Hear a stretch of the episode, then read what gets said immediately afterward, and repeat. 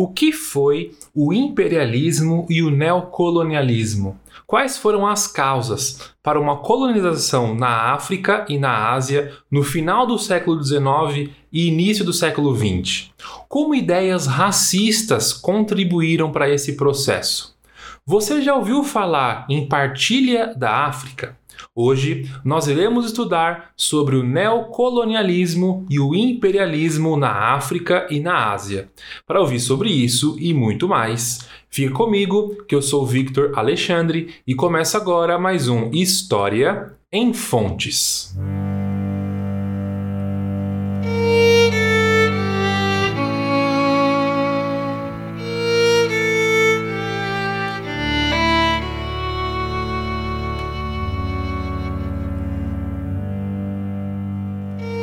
Pessoal, começando mais um programa.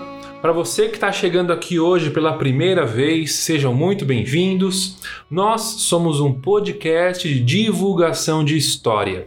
Eu sou aluno de uma universidade pública e por aqui eu compartilho todo o conteúdo que nós temos em aula. Além disso, se você é um professor de história, uma professora de história, disponibilizamos gratuitamente um estudo dirigido para usarem esse programa com seus alunos. Esse material está aqui na descrição ou também no nosso site historiaemfontes.com.br é só você clicar, baixar e começar a usar. Pessoal, no programa de hoje vamos abordar um tema muito, muito, muito importante para a história do mundo que teve consequências diretas nos principais eventos do século XX. Iremos falar sobre o imperialismo e o neocolonialismo na África e na Ásia. E eu já aviso aqui que teremos nesse programa citações históricas absolutamente racistas. Então, fica a dica, tá bom? Não vai ser um programa onde vamos falar sobre coisas legais, mas esse é um tema muito importante de ser conhecido e estudado. Afinal, muitas coisas que aconteceram no passado envolveram relações desiguais de poder, violência e tudo mais. Antes de tudo, vamos nos situar para saber de onde e de quando estamos falando. Esse programa vai começar na segunda metade do século XIX, na Europa Ocidental. Pessoal, nesse período está acontecendo um fenômeno muito importante, muito interessante por lá: o nacionalismo. A Europa, como muitos de vocês sabem, era composta por diversos reinos que, em geral, eram independentes entre si.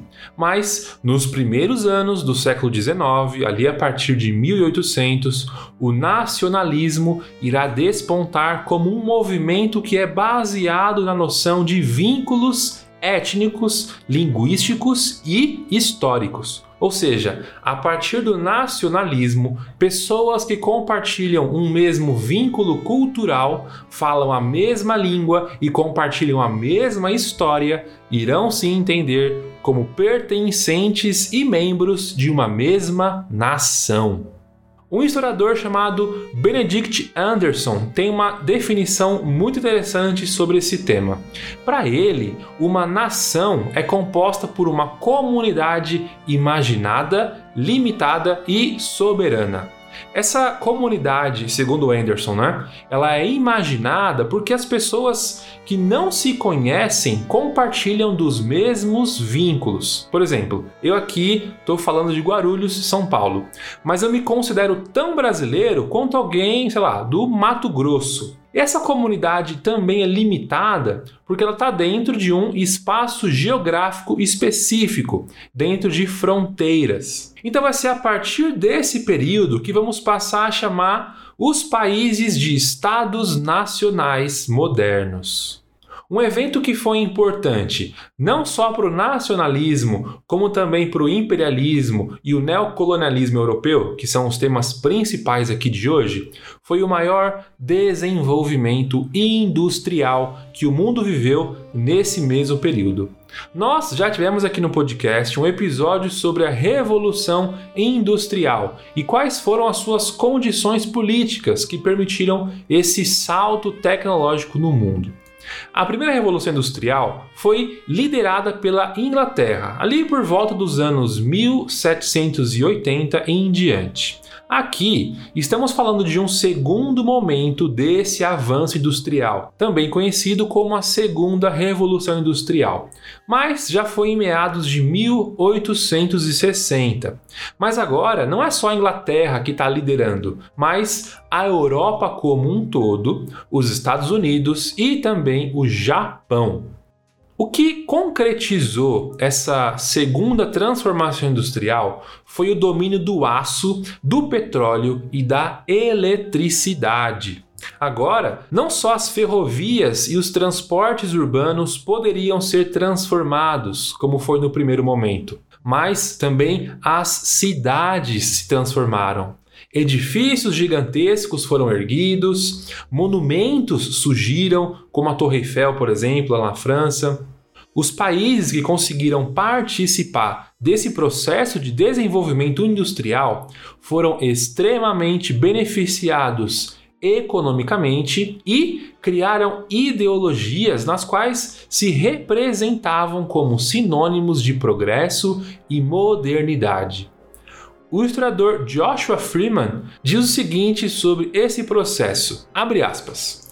Por mais infernais que pudessem ser, as usinas de ferro e aço eram frequentemente saudadas como marcos da grandeza nacional e do avanço da civilização. Seu crescimento possibilitou a introdução de implementos de ferro e aço em fazendas e casas, a mecanização de outras indústrias, uma passagem transformada de ferrovias, pontes e arranha-céus, e o poder imperial baseado em canhões gigantescos e navios de guerra de aço. Em 1876, George Thurston descreveu a nova siderúrgica de Edward Thompson em Bedrock, Pensilvânia, como uma ilustração notável do progresso da civilização.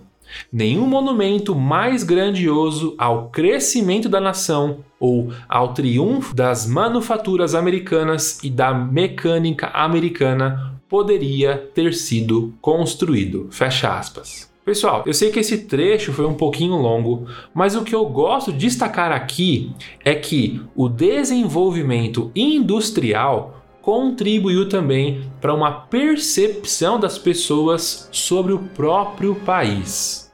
Quando as fábricas produziam, eles não estavam apenas realizando operações comerciais comuns do dia a dia, mas, de acordo com esse relato que eu acabei de ler para vocês, de 1876, era como se eles estivessem construindo com as suas próprias mãos e suor o crescimento de seu país. E não só o crescimento do seu respectivo país, mas promovendo o avanço da civilização.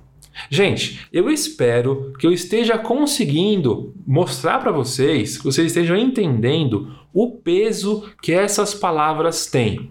Mas esses termos usados são muito importantes, principalmente a ideia de civilização, que mais para frente vocês vão entender o porquê isso é tão importante.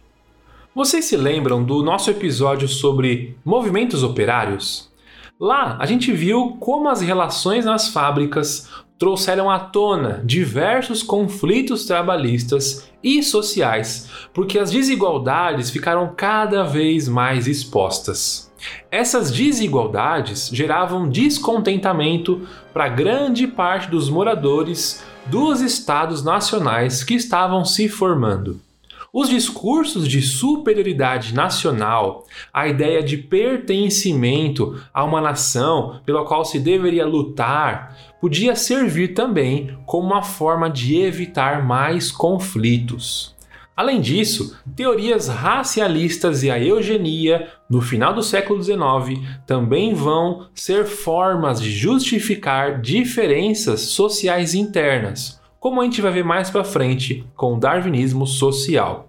Então aqui a gente observa esse imaginário de superioridade sendo construído, mesmo para aqueles que ocupavam lugares menos favorecidos em sociedades europeias.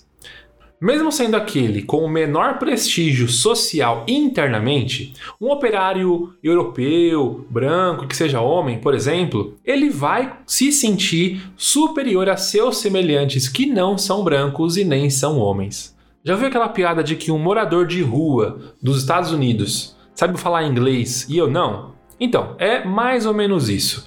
Hierarquizações, categorizações vão ser feitas para classificar pessoas como melhores ou piores. Certo, a recém-ideologia nacionalista foi muito bem adaptada ao desenvolvimento econômico e industrial. Os países da Europa, Estados Unidos e Japão estavam se desenvolvendo cada vez mais. Mas, gente, se tem uma coisa que a gente aprende em história, que a história nos mostra, é que o ser humano nunca está satisfeito, não é verdade? Brincadeiras à parte, esse grande avanço industrial e o avanço do próprio capitalismo estava encontrando limitações locais. De acordo com o historiador Eric Hobsbawm, nesse período, aspas, intensificou-se a competição internacional entre economias industriais rivais, a inglesa, a alemã e a norte-americana. Essa competição levava a uma concentração econômica e ao controle de mercado e à manipulação. Fecha aspas. Quando lemos uma citação dessa, muitas vezes achamos que uma consequência direta e natural do desenvolvimento econômico seria a ação dos países europeus colonizando a África e a Ásia. O meu livro didático, que às vezes eu uso para consulta, para me ajudar aqui, tem justamente essa sequência. Talvez o seu livro também tenha. Mas uma coisa que os historiadores atualmente, recentemente, têm apresentado é que não só os fatores econômicos, mas também fatores políticos e ideológicos dessas potências as levaram a empreender algo que ficará conhecido como neocolonialismo.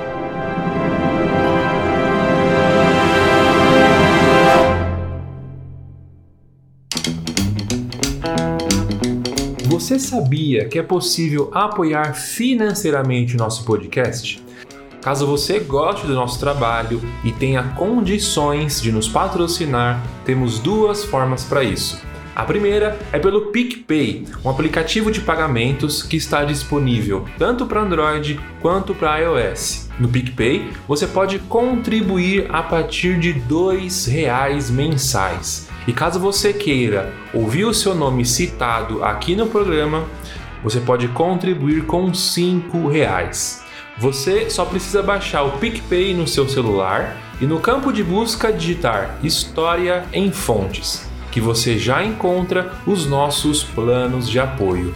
A segunda forma de contribuir é através dos nossos links da Amazon, tanto aqui na descrição quanto no site e também no nosso Instagram. Se você fizer qualquer compra através desses links, o valor para você não muda nada, mas nós ganhamos uma comissão. Apoie o História em Fontes para que a gente consiga continuar produzindo um conteúdo gratuito e de qualidade.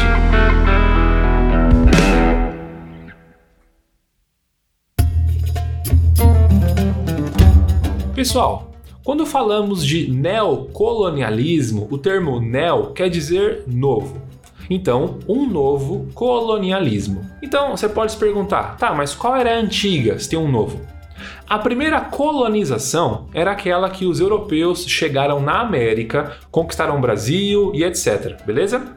Então, quando você ouviu o termo neocolonização, estamos falando desse processo, desse novo empreendimento que os países europeus, Estados Unidos e Japão irão fazer para colonizar os países da África e da Ásia. O período do neocolonialismo, em geral, mais ou menos é entre 1876 até 1947 existem algumas diferenças importantes entre a colonização de 1500 para essa de 1870. E é importante vocês saberem bem essas diferenças, porque muitas vezes caem em provas e vestibulares. A primeira diferença, obviamente, é geográfica. A primeira colonização foi na América, enquanto o neocolonialismo dominou a África, Ásia e também Oceania. Mas talvez a principal diferença seja ideológica. Mas esse ponto eu quero deixar para falar um pouquinho mais para frente. Antes, vamos tentar resumir tudo o que falamos até aqui para você reter tudo direitinho, beleza? Então, o que a gente falou foi o seguinte: primeira coisa, o nacionalismo começou na Europa e vários estados nacionais surgiram. A segunda coisa que falamos é que a segunda revolução industrial trouxe um exponencial crescimento econômico à Europa, Estados Unidos e Japão, colocando esses países como potências mundiais. E a terceira coisa que falamos é que diversos argumentos, diversos tipos de argumentos de superioridade civilizatória surgiram com argumentos racistas. E a gente pôde ver que o colonialismo foi resultado de escolhas políticas, econômicas e ideológicas. Essas novas superpotências irão agora disputar entre si domínios em diferentes regiões da África e da Ásia. Esse processo ficará conhecido como imperialismo. A palavra império é usada desde a antiguidade e temos o Império Romano, o Império Carolíngio e por aí vai. Mas a palavra imperialismo começou a ser usada apenas em 1870 e, de acordo com o Dicionário de Conceitos Históricos, esse termo pode ser entendido como, abre aspas, práticas militares e culturais desenvolvidas por potências para exercer domínio sobre outros estados politicamente independentes. O período entre 1870 e 1914 esteve, dessa forma, associado à expansão do capitalismo monopolista, à conquista política e militar de territórios e ao auge do imperialismo sobre o mundo, com a partilha da África. Fecha aspas. Ah, só uma coisa que é importante eu falar aqui. Não foram só essas potências que praticaram o imperialismo. Portugal, por exemplo, que é um país nesse período sem tanta relevância internacional, teve um papel muito importante do imperialismo na África. Essa conquista dos países europeus, Estados Unidos, Japão, na África e na Ásia não foi pacífica. Diversas guerras e conflitos foram iniciados como reação a esse tipo de política, mas a vantagem militar foi um dos exemplos que pesaram nessa disputa e os países africanos e asiáticos cederam. Mas não se engane, em todo o período de dominação ocidental houve conflito e tentativa de resistência. Para vocês terem uma ideia, poderíamos fazer um programa inteiro falando apenas sobre essas relações de conflito e interesse entre os países europeus e os países africanos e asiáticos. Nem toda a resistência foi na base da guerra, mas também na própria política e grupos de colonizados que se, entre aspas, infiltraram nas novas estruturas que foram estabelecidas. O que eu quero dizer aqui, pessoal, é que é possível e até desejado tomar cuidado para não entender tudo como colonizados versus colonizador. Como vocês já estão cansados de ouvir, a história é sempre mais complexa do que isso. Certo, de acordo com esse conceito, o imperialismo é nesse período praticado por essas novas potências que irão dominar territórios na África e na Ásia. E quando eu digo dominar, é realmente esse termo, beleza? Pessoal, mais uma vez aqui eu vou falar sobre livros didáticos ou sobre a memória que você aprendeu na escola. Talvez quando a gente fale nesse tema, uma das primeiras coisas que vem na sua cabeça seja a partilha da África, que foi decidida na Conferência de Berlim em 1884, onde essas potências se reúnem e vão definir os critérios de partilha entre eles, certo? É isso que você lembra? É isso que tem no seu livro didático? O problema, pessoal, é que muitos historiadores têm afirmado que esse processo não foi assim tão simples como nós geralmente costumamos aprender e pensar. Houve dominação? Sim, não há dúvida nenhuma quanto a isso, tá bom? Mas como, a maneira que isso se deu é bem menos claro e objetivo do que geralmente a gente imagina. De acordo com o historiador Wolfgang Dock, a Conferência de Berlim não tinha como objetivo principal definir quais seriam as novas fronteiras, mas discutir as relações de comércio na região, divergências entre as próprias nações participantes da conferência e outros tópicos. Por exemplo, a conferência foi convocada porque a Alemanha e França não concordavam com o tratado que a Grã-Bretanha e o Reino de Portugal haviam assinado em 1884 a respeito de dominações no continente africano. Olha só o que esse historiador Wolfgang disse sobre a conferência. Abre aspas. A conferência não ficou sem impacto, popularizou a ideia colonial junto à opinião pública e assim acelerou a corrida pela África. O princípio da ocupação efetiva, que a conferência limitou à costa, adquiriu certa importância durante a partilha do interior do continente. O princípio, portanto, não foi inventado pela conferência. Há muito tempo já existia. Fecha aspas. Bom, de qualquer forma, eu vou colocar aqui na descrição um mapa da África dividida entre esses países para vocês verem, para vocês observarem como a África foi usada pelas potências europeias, Estados Unidos e Japão. Pessoal, nesse mapa, pode abrir aí, tá na descrição desse episódio. Você que está vendo pelo celular, pelo Spotify ou qualquer aplicativo, tem uma descrição, você vai achar um link para essa foto.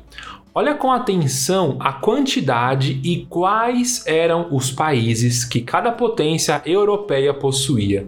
Isso é muito importante também, porque países como a Alemanha vão ser muito, entre várias aspas, prejudicados, com muitas aspas, porque os seus domínios não vão estar em territórios próximos no continente africano, mas são em países distantes entre si. Bom, tá tudo no mapa, dá uma olhadinha com atenção que é bem interessante. Aí você pode pensar assim: nossa, mas quem são eles para fazer isso? Chegar do nada no país dos outros e dividir tudo? Bom, você quer ver o que os europeus pensavam nesse período? O que eu vou ler agora é um relato de Albert Sarrault, o primeiro-ministro da França nesse período. Sarrault diz o seguinte: abre aspas. A natureza distribuiu igualmente no planeta os depósitos e a abundância de suas matérias-primas.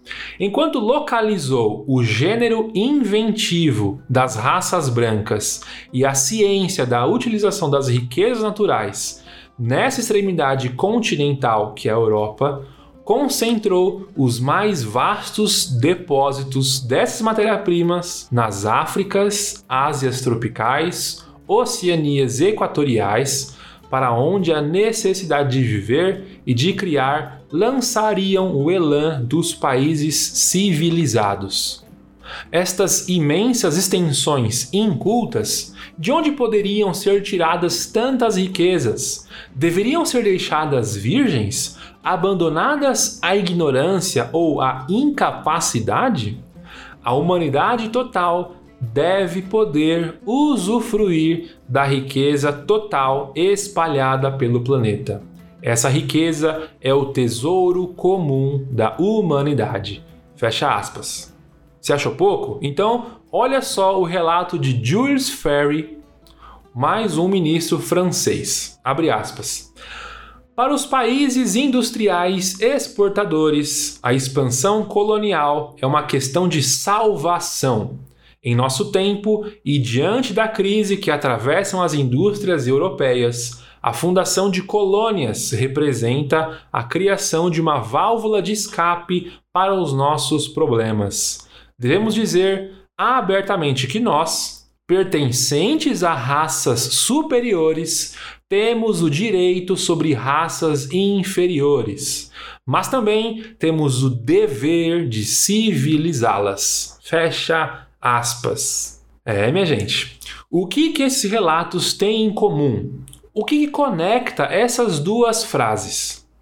O que vai conectar não só o pensamento desses dois diplomatas, mas todos esses países é o argumento ideológico que vai fundamentar todo esse empreendimento imperialista. Lembra que eu disse que existia uma diferença ideológica na colonização das Américas para esse neocolonialismo? Então, lá na colonização de 1500, um dos principais argumentos era o espalhamento da fé católica. Já aqui existe um argumento de levar o desenvolvimento, entre aspas, civilizatório para a África e para a Ásia. Vocês se lembram daqueles termos que falamos antes? Civilização. Então, essa palavra será usada como uma, entre aspas, desculpa para a ocupação dos países industrializados na África e na Ásia.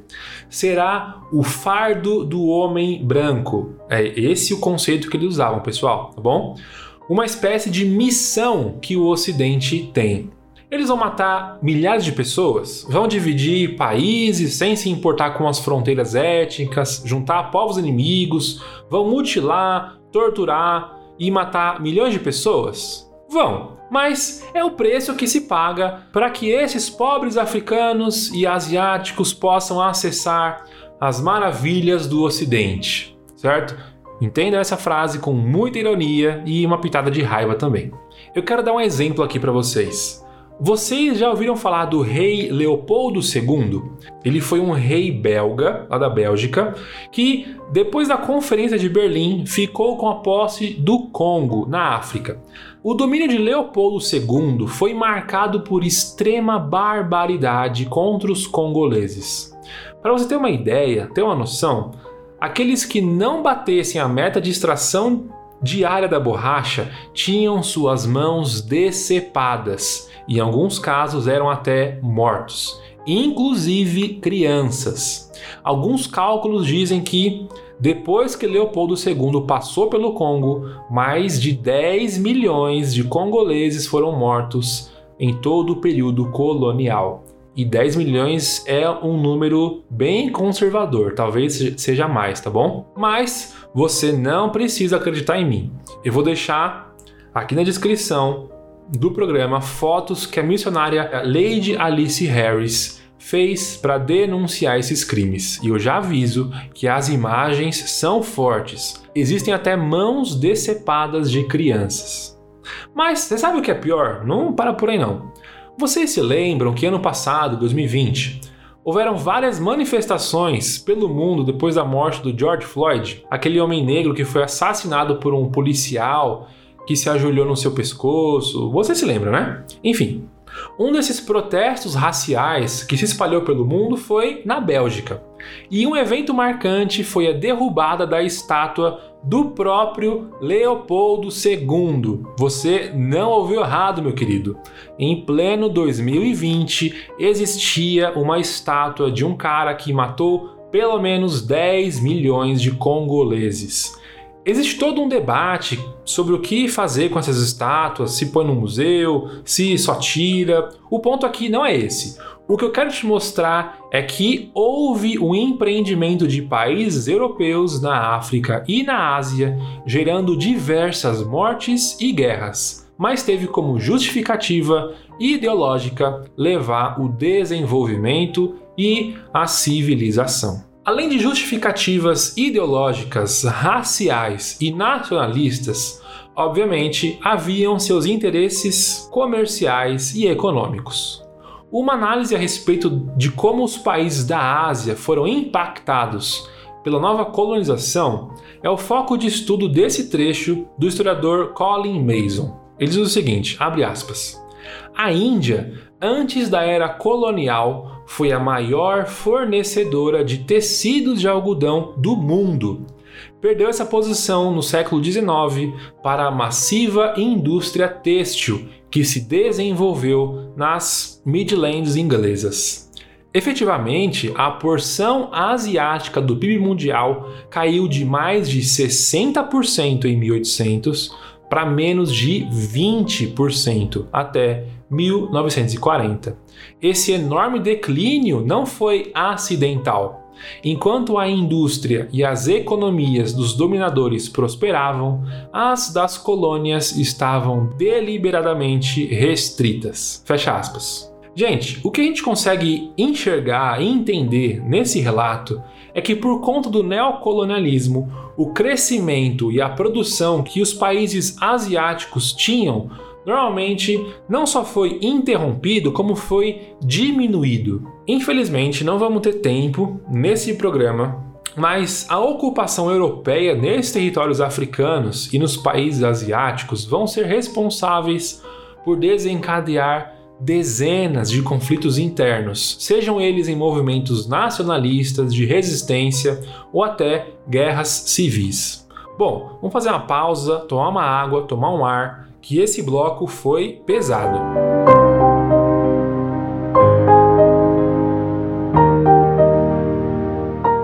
Pessoal, terminamos o bloco anterior vendo como a dominação europeia trouxe diversos problemas para os colonizados, sejam eles problemas econômicos e até a própria servidão forçada.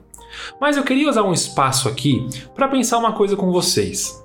Como a Europa, que estava em grande crescimento econômico, vivenciando o auge das descobertas científicas, experimentando todo esse avanço cultural e social, ao mesmo tempo estava decepando mãos de crianças no Congo, acorrentando homens sul-africanos pelo pescoço e promovendo massacres na Índia e na China. Como que a gente consegue explicar essa evidente contradição? A resposta para essa pergunta está num conceito chamado de darwinismo social. O darwinismo social, galera, foi um conjunto de diversas teorias racistas que tinham status de ciência e foram usadas como argumentos lógicos racionais e queriam passar a ideia de que haviam argumentos lógicos, racionais e muito bem calculados, mostrando que os africanos e asiáticos de fato mereciam passar por tudo aquilo, pelo simples fato de serem inferiores.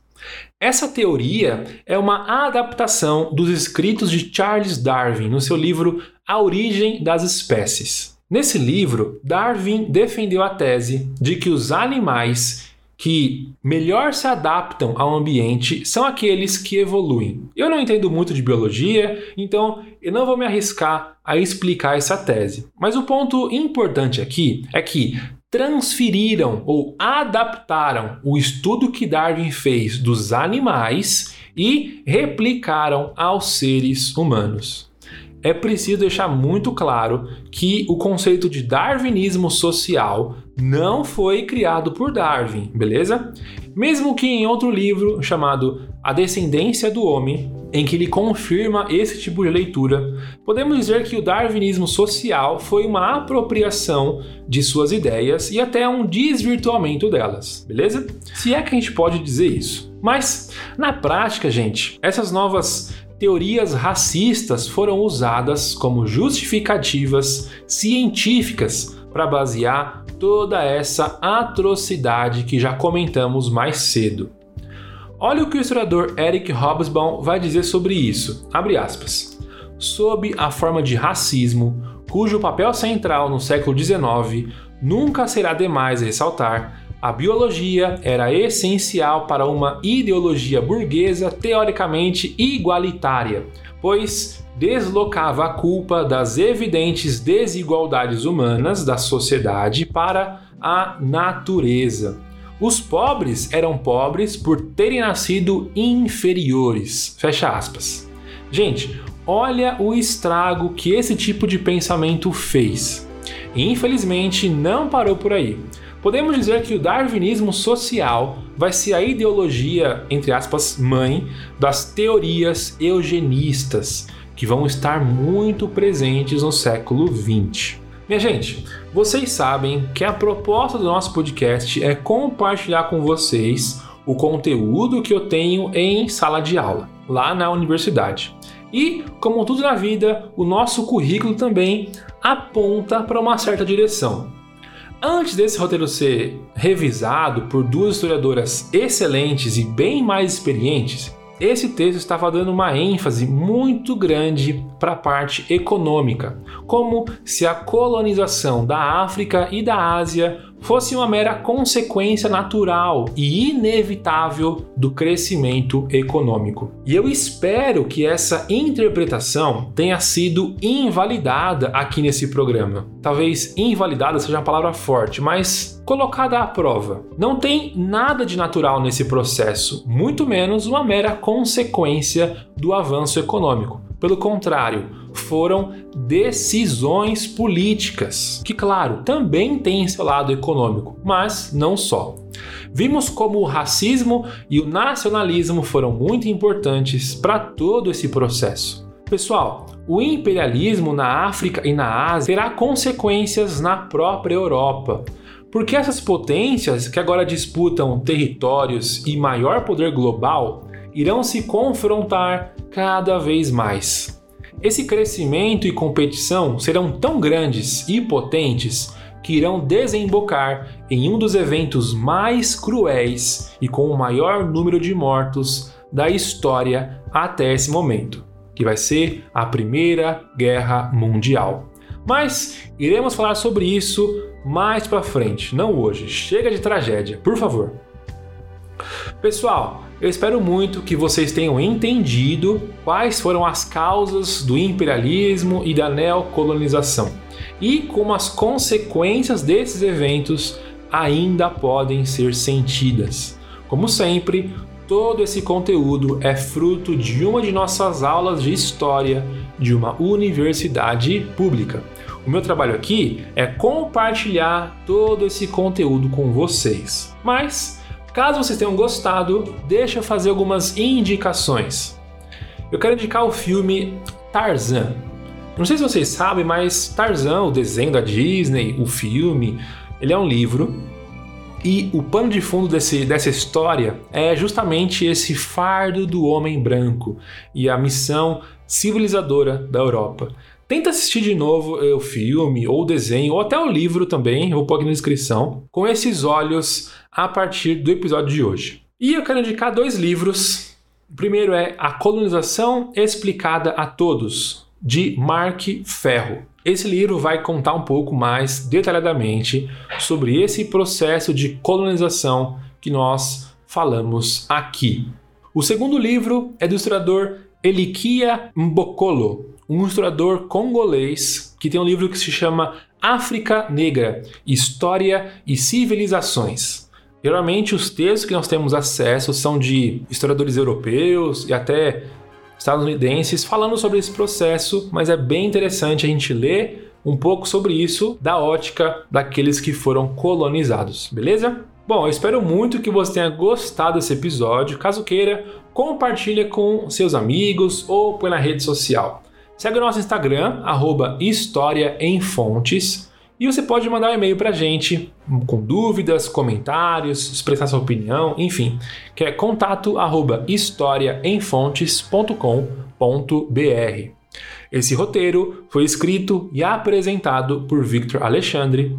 A produção e revisão é feita pela Luana Andrade. Hoje contamos com a revisão historiográfica da historiadora e professora de História da África da UFRJ, Raíssa Brescia. E a Tassiana Garrido também fez a revisão historiográfica e produz o estudo dirigido. Muito obrigado por me ouvirem até aqui. Nos ouvimos no próximo programa. Fiquem em paz. Fui!